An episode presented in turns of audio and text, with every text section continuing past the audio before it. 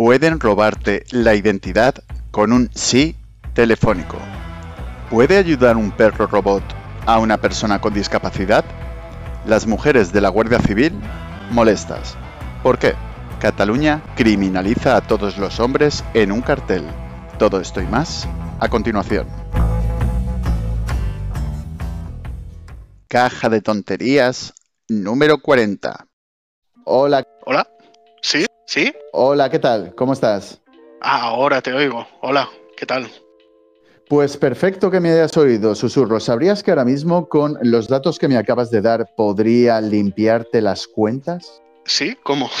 A ver, queridos oyentes, lo que acabáis de oír aquí es eh, más o menos similar a una llamada de teléfono que podáis recibir en vuestros teléfonos. El concepto que acabamos de demostrar aquí es que con un simple sí, como ha contestado susurros, como hacemos la mayoría de gente cuando en ocasiones cogemos el teléfono, digamos que si otra persona, queridos susurros, ha grabado ese sí, ya podría coger y abrir eh, cuentas de crédito y hacer varias, varias, varias cosas que sencillamente se pueden hacer con un sí del usuario. ¿Te refieres a estos contratos normalmente de compañías de teléfono que te dicen diga sí claramente para firmar el contrato y cosas así? Correcto. Y como ya en este caso yo tendría tu sí, que es lo primero que has dicho, ya en este caso podría utilizar tu sí para suplantarte en según qué sitios vía online tu persona. Hostia, claro. Pues usaré afirmativo. Bueno, afirmativo susurros yo no estaría tampoco de acuerdo porque aunque parezca que no, queridos oyentes, en teoría, si no recuerdo mal, en el ejército afirmativo es el equivalente a un sí. Con lo cual no sería una locura que en alguna parte del planeta el equivalente al sí lo acepten como afirmativo, con lo cual también estarías dando ese tipo de dato y también te habrían cogido. Hombre, pero inteligencia condicional no digo la palabra afirmativo. lo que se puede responder, queridos oyentes, es un hola, dígame, hola, le escucho, dígame, y si no, por supuesto, queridos oyentes, si no escucháis nada al cabo de unos segundos, pues eh, colgar. También yo, queridos oyentes, recomiendo a la gente coger el teléfono, porque tú habitualmente coges el teléfono de casa, el de casa, si te llaman. Sé que hago mal, pero normalmente no, no lo cojo, si no sé quién es. Porque al final suelen ser pues, lo siempre, ¿no? Ofertas, compañías telefónicas, cosas de estas. Correcto, susurros, y en este caso haces bien, y a mi forma de ver también es bastante similar a la tuya, pero ¿no es cierto, susurros, que si yo llamara varias veces durante días consecutivos a tu casa y nadie coge el teléfono, yo podría pensar que esa casa está deshabitada? Claro, es que en realidad por eso te digo que hago mal, porque al final es lo que tú dices, ¿no? Si yo llamo muchas veces a una casa y nunca están, puedo pensar que están de vacaciones, que ahí no vive nadie, y es un objetivo fácil. Es aprovechar el momento, digamos, debido a ese seguimiento de llamadas que has hecho, que nadie te ha cogido el teléfono. Por eso recomiendo, pues, eh, aunque os llamen a casa y posiblemente sean, eh, pues eso, gente que os va a ofrecer cosas que no os interesa, pero que sepan que en esa casa hay gente. Inclusive cuando coges el teléfono y el teléfono al otro lado no suena nada y luego se corta la llamada. Pero al menos identificas que hay gente en esa casa. Y si no, pues mira el método de toda la vida, tener un perraco súper grande que cuando entre alguien que no conoce, bocado. Bueno, a ver, no sé yo si eso es conveniente o no, que a lo mejor le da un bocado al ladrón y acabas eh, tú en la cárcel por culpa de tu perro que le ha dado un bocado al ladrón que iba a robarte a tu casa. Pero bueno. Pues puñalada, da igual. a ver, lo que sea por el perro, esto también es así. Porque si no, lo único que te queda es sustituirlo por Tefi, ¿Qué es Tefi? No, no, ¿qué es? No, ¿quién es Tefi? Así es Tefi, el perro robot del CSIC que usa la IA para ayudar a personas con discapacidad. Es un perro que es como si fuera un perro lazarillo, o más o menos, digamos, eh, queridos oyentes, que cumple las funciones de un perro lazarillo. Pero es un robot. Sí, correcto. Pero es un robot con forma de perro. A ver, tú te refieres, susurros, a ver si es un robot Tesla como la presentación que se hizo hace poco. en pro a lo que nos dijo Elon Musk que iba a ser, ¿no? Que parecía un humanoide y lo que salió... ¿Eres, ¿Eres Elon Musk de Tesla? me llamo Optimus Prime. Somos organismos robóticos autónomos del planeta Cybertron. La última vez era peor que cortocircuito. Soy bastante incauto, naif y bobalicón. Lección primera. No te fíes jamás de nadie. Claro, yo si tengo un robot perro, quiero que sea como, como Pipi Max, ¿sabes? Que parece un perro. Pipi Max, mi Pipi Max. A ver, no, en este caso no te voy a engañar. Queridos oyentes, no parece un perro, parece algo sacado pues de la Guerra de las Galaxias. Al que le hagan gracia estas cosas, pues es interesante. Pero la cuestión, no estamos aquí para mencionar si es bonito o feo, sino las funcionalidades que tiene. Me parece muy interesante que ya a día de hoy se pueda tener un perro o un robot o un robot perro de estas características para poder ayudar a la gente eh, invidente o a la gente discapacitada. Ya, pero, o sea, ¿no crees que la labor de un perro lazarillo no es solo la física de guiar a una persona invidente, sino que tiene más? Sí. ¿Te refieres a los lametones en la oreja para darte ánimos? 15. Aún tenemos 15. Por ejemplo, entre, entre otras. Claro, al final los perros son seres vivos, sienten. Y los perros son muy inteligentes en realidad. Ya no solo es la labor que hacen de guiar a un invidente por la calle o por su casa o por donde sea, sino la compañía, sino este estar encima de, que esto un robot no lo puede tener. Correcto, pero sí es verdad que eh, mejoras que intenta coger y superar en esto al CAN, queridos oyentes, es que llegará un momento inclusive te puede llevar la agenda de las píldoras, es decir, decirte o alertarte en cada momento cuándo te toca la píldora y qué tipo de píldora te toca. Obviamente esto un perro no lo hace habitualmente, que yo sepa. Bueno, déjate, igual hay un perro entrenado, que no me extrañaría. Pero igualmente, Correcto. hostia, no sé, me parece que la labor de, de la compañía y de tener un ser vivo al lado eh, suple con creces el tener un, aviso en el móvil que te diga que te toca la pastilla verde. A ver, en este caso, parte de la noticia, queridos oyentes, el perro robot también cuenta con funciones de asistente personal. Así puede asistir a personas mayores que sufran de demencia o Alzheimer e indicarles citas médicas cuando llegue la hora pautada. Sí es verdad que referente a esto, personas que puedan tener Alzheimer, no sé cómo va esta enfermedad, queridos oyentes, pero al parecer es degenerativa y olvidas las cosas y que a lo mejor no reconozcas a tu propio perro lazarillo. ¿Me entiendes? algún daño a ese animal que ya no conoces de la noche a la mañana. Sin embargo, con un robot esto lo evitas.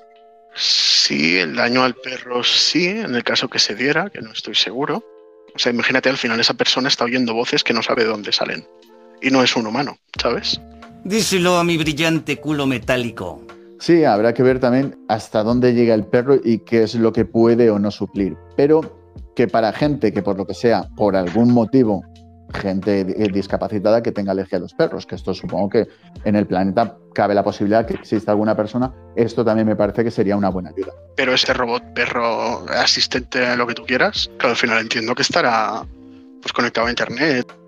Bueno, eh, sí que es verdad, eh, susurros, que uno de los peligros yo le podría ver es que si está conectado a Internet, todo lo que es Internet y todas estas cosas a día de hoy es hackeable, digamos, ¿no? Y eso, eso sí que me parece un problema. Es que por ahí va, porque a lo mejor si tú tienes el perro y te avisa de la pastilla de las 11, Esta es tu última oportunidad. Si tomas la pastilla azul, fin de la historia. Y en realidad hay algún hacker o algo que se está metiendo en tus datos, te roba las cuentas y está camino a Brasil ya. Y encima luego le va a decir al perro que se vaya para allá. Lo meterá en el avión y ala, de camino a Brasil. Ahí está, si no hacen una parada de por medio, que no sé si has visto la noticia del avión que ha aterrizado en Barcelona por un parto. Eh, no, pero bueno, eh, a ver, susurro, no sé qué me estás contando. Supongo que está bien que por un parto, pues un avión haya tenido que aterrizar eh, en medio del trayecto. Eso es, eso es bonito. Sí, sí, en realidad sí, si no fuera un falso parto.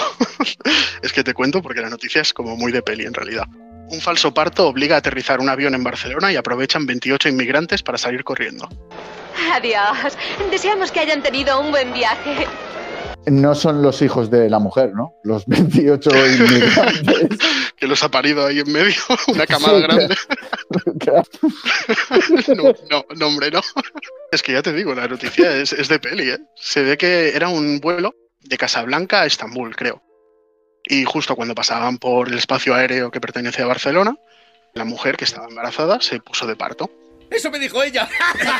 Claro, activaron los protocolos de, de emergencia médica, pidieron permiso, aterrizaron en el avión y cuando fueron a atender a la mujer, se ve que escaparon 28 personas que había ahí en el avión y luego se dieron cuenta que la mujer no estaba de parto, sino que lo había fingido para que se escaparan estas 28 personas, de las cuales creo que han detenido a 14 y otras tantas están en, en busca. Y luego, curiosamente, encima la mujer esta no estaba embarazada. En teoría sí, lo que no estaba es rompiendo aguas, que es lo que dijo.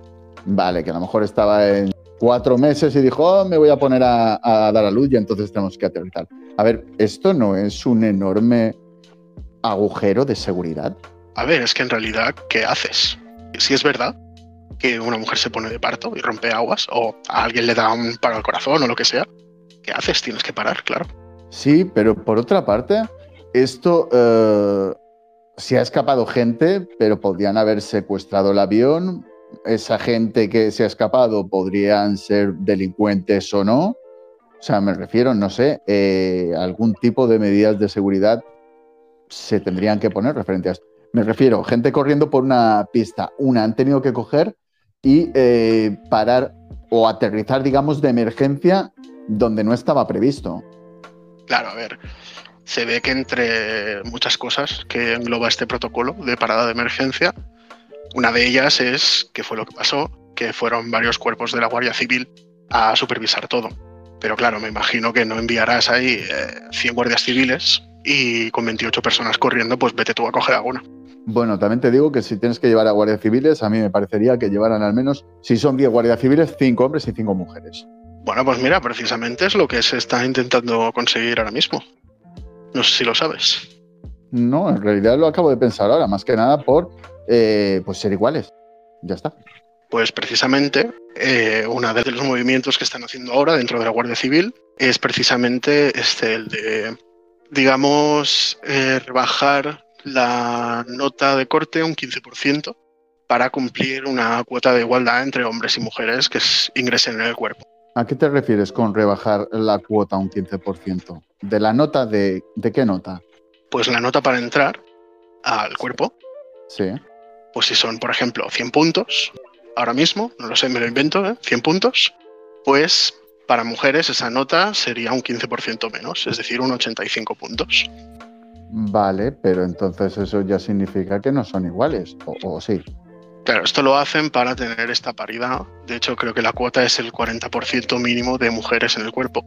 Y lo que van a hacer es eso, por ponértelo así más fácil, de la mitad para abajo de la tabla, digamos, de clasificados, para entrar en el cuerpo, pues todos aquellos que estén en las partes más bajas eh, van a tener preferencia en las partes más altas de la tabla de mujeres, digamos.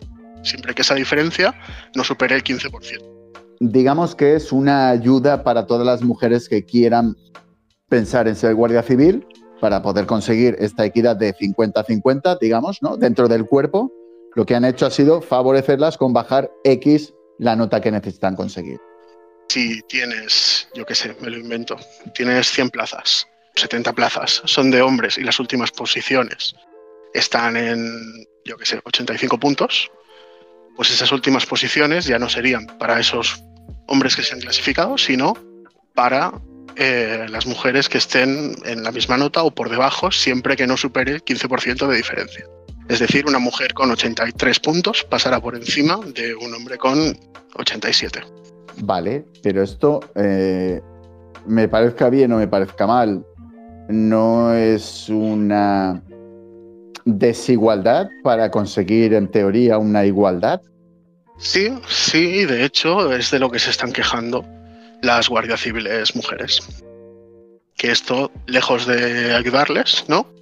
Les da una imagen muy negativa, porque ahora mismo todo que el volumen de mujeres en el cuerpo no supera el 9%, según la noticia esta, hay mujeres en el cuerpo. Con lo que lo que están reclamando, digamos, es que esta medida, lejos de ayudarles, les perjudica y que en lugar de rebajar las notas para entrar, lo que deberían hacer es plantearse por qué la Guardia Civil no es atractiva para más mujeres que sí estén capacitadas. Claro, en realidad lo que tendrían que hacer es eso, es el hecho de mirar por qué no es atractivo, al igual que cuando decaen los estudiantes en una carrera X, ¿no? Pues habrá que hacer un estudio de por qué, habrá que preguntarles cuál es el motivo, cuáles son sus aspiraciones. Pero en este caso, ya llevamos un par de noticias, queridos oyentes, los últimos eh, meses de creamos cosas para la igualdad, pero a la vez son más desiguales que lo que eran antes y perjudican muchísimo más. Sí, sí. De hecho, es lo que dice Sonia Valverde, que es la, la secretaria de Igualdad del Cuerpo de la Guardia Civil. Dice que en realidad es inaceptable porque en igualdad de condiciones a ellas les rebajan la nota para que entren más mujeres por delante de otro aspirante que tiene mayores calificaciones. Y que por eso no van a entrar los más preparados, sino que solamente van a cumplir una cuota y ya está. Y que lo que deberían hacer es hacer que el cuerpo de la Guardia Civil sea más atractivo para mujeres que estén cualificadas para entrar con las notas que hay ahora, que las hay. Hombre, al menos me ha gustado las palabras de esa mujer que nos acabas de comentar porque ha mencionado el concepto inaceptable. Y esto de inaceptable te lo digo, queridos susurros, porque la noticia, queridos oyentes, dice así. Cataluña criminaliza a todos los hombres mientras apoyan a Montero. En realidad, esta noticia, queridos oyentes, ni siquiera me la he leído. Lo más interesante para mí de la noticia es el cartel que figura en ella, que dice algo así como mírate, o mírate bien, o mírate por dentro. El cartel, queridos oyentes, eh, os pondré el, el link de la noticia en la descripción para que lo podáis ver. Es un hombre con un ramo de flores, un poco mustio, también te voy a decir, susurros, el ramo podría ser más bonito, pero eh, la sombra que refleja es la de un varón con un cuchillo en la mano, en lugar de un ramo de flores. La está trayendo siempre contenido de calidad, ¿eh? que ni se ha leído la noticia. Por supuestísimo que sí, queridos oyentes, pero como bien os digo, a mí lo que me parece inaceptable es este cartel. O sea, el hecho que por ser hombre directamente, tu sombra refleje que eres un asesino. Sí, ¿no? Y me, y me parece bien que no te hayas leído la noticia en este caso, porque al final, si tú vas a ver un cartel en la calle, no vas a tener contexto en la mayoría de ocasiones. Por lo que al final De- lo que ves es esa imagen. De hecho, queridos oyentes, el cartel, si lo veis por la calle, es el cartel. Como bien dice Susurros, no hay noticia alrededor. ¿Qué te parece que este cartel Susurros esté, pues, en Cataluña? Porque, queridos oyentes, ah, indica Mirat bé en catalán, que dice algo así como Mírate bien. Con lo cual ya nos está indicando que cada vez que veamos este cartel tenemos que hacer una introspección. tres- Bueno, chicos, miraos para adentro a ver si realmente pues eh, podríais cambiar de ramo de flores. A ver, en realidad es que pasa un poco como con todas estas campañas que ha habido últimamente. No me parece mal la intención, no me parece mal el mensaje, pero sí la forma de expresarlo. Porque al final tú ahí lo que estás viendo no es un agresor sexual o, no es un, un agresor de violencia machista. Tú lo que estás viendo es un hombre. Y estás viendo un hombre con un ramo de flores que al final para mí, pues, bueno, para la mayoría de la gente simboliza un buen gesto, ya sea un ramo de flores o ya sea un chocolate o ya sea lo que tú quieras, al final es como un regalo, ¿no? O algo inofensivo, pero que en realidad lo están transformando en un arma, algo con lo que matas. Con lo que ahí lo que me estás diciendo es que incluso alguien que parece tener buenas intenciones, en realidad es un asesino. Susurros, lo único que veo es la espalda de un, teóricamente un hombre, no sé cómo se siente, pero al reflejarse su sombra se ve una persona con un cuchillo. a menos que eso- piense que es carnicero, mm, entre tú y yo me da la sensación que este cartel me está diciendo que todo hombre que vea reflejada su sombra, pues se va a ver así. Y esto, verte con un cuchillo a lo Halloween, pues no sé, no me parece algo positivo. Y que le estés indicando a todo el mundo que ve este cartel que eso es lo que es. ¿Sabes? El- las espaldas de un hombre. Ya no sabes si es gordo, guapo, feo o no, ni la cara, que es lo que mencionabas tú. Claro, por eso te digo que tú ahí no estás viendo un agresor. Tú estás viendo un hombre. Y hombres, hay agresores y no agresores. Obviamente. Alguno hay por ahí, creo. Se parece que últimamente menos, ¿no? Pero, pero en realidad lo que ese cartel está representando es la totalidad de todos los hombres y además con un mensaje que está directamente enfocado hacia ellos. El mírate bien. No le estás diciendo mírate bien a una mujer, le estás diciendo mírate bien a un hombre que bajo tus supuestas buenas intenciones estás ejerciendo la violencia machista. Esto es lo que te dice el cartel. Bueno, y que a la vez ya le estás diciendo que hay algo que no funciona bien dentro de él solamente por ser hombre. Ya tiene que mirarse por ser hombre, ya tiene que empezar a hacer una retrospección de qué está haciendo mal, porque hay algo que está haciendo mal. Claro, y vuelvo, que me parece bien el mensaje en sí, incluso tras unas buenas intenciones puedes estar ejerciendo cierta violencia. El mensaje me parece bien y me parece necesario, pero otra vez, como siempre, la forma de expresarlo no me parece la correcta, porque al final estás yendo contra una parte de la población, que no será la mitad exactamente, pero vamos a dejarlo en que es la mitad.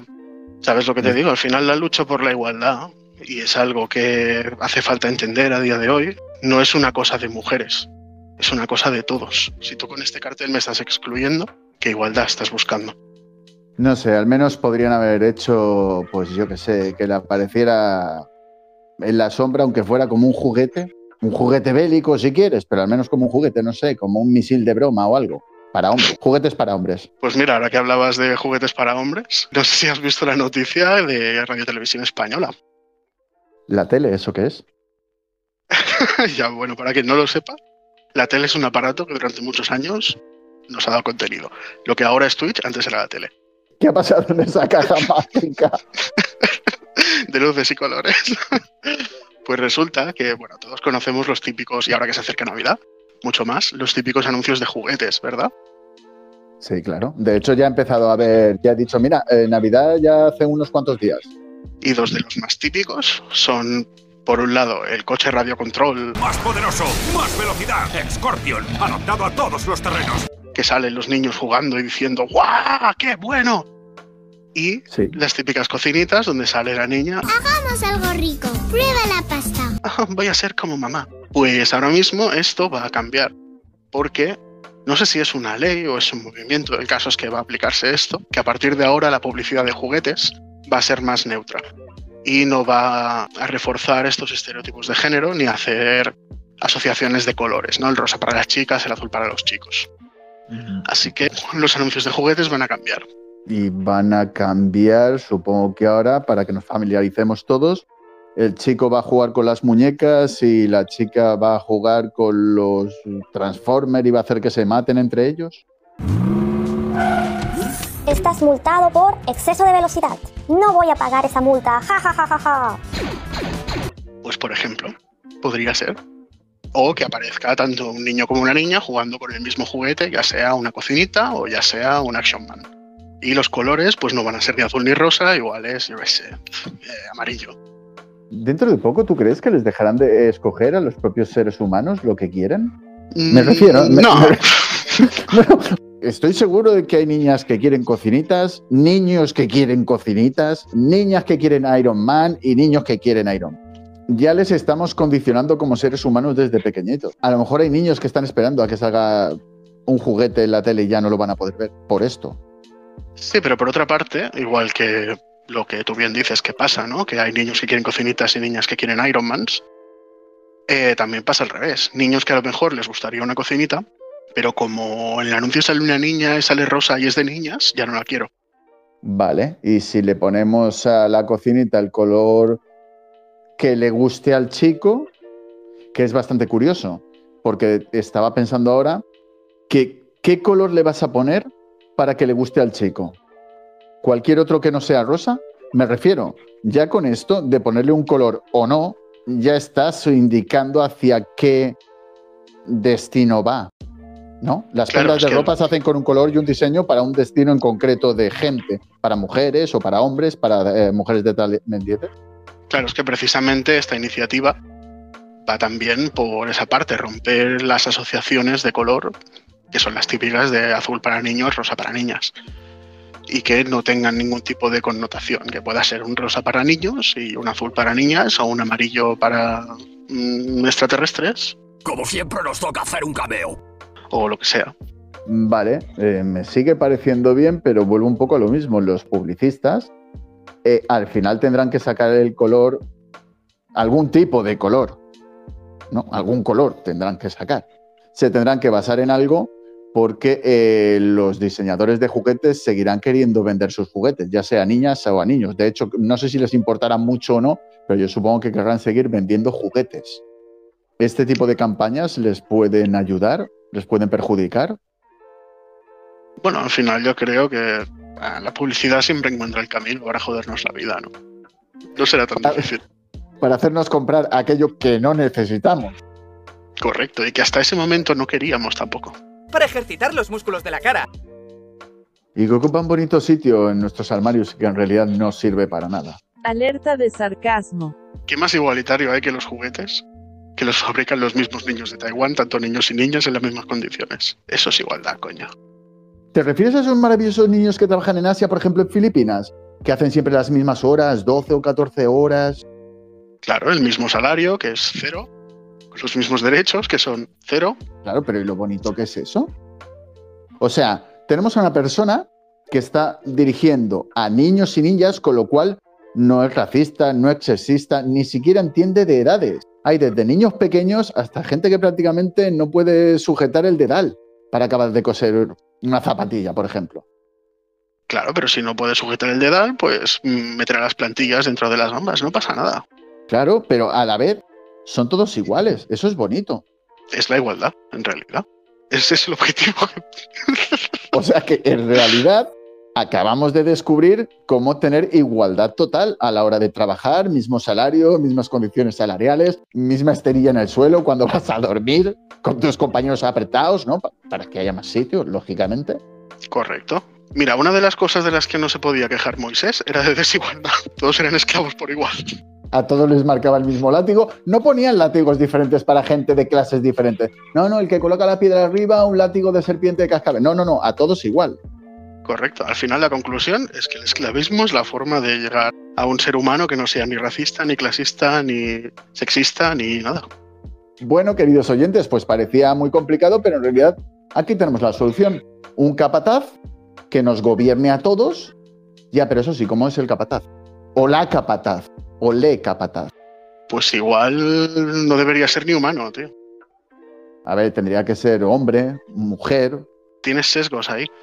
Yo creo que debería ser, no sé, el capitalismo. ¡Viva América! ¡América! ¡Woo! Fin del sarcasmo. Por fin, paz interior. Pues muchas gracias, susurros. Como siempre, has traído noticias muy interesantes para llenar otra caja de tonterías. Pues sí, digo, pues afirmativo. Digo, pues la Y a todos vosotros, queridos oyentes, espero que os haya gustado este podcast. Suscribiros, por supuesto, si os ha gustado. Y si no os ha gustado, suscribiros también, porque seguro que el siguiente es mucho más interesante y divertido que este. Podéis escuchar a Plastrap en YouTube, en Anchor, en Spotify, en Evox y en alguna más. Hasta la próxima.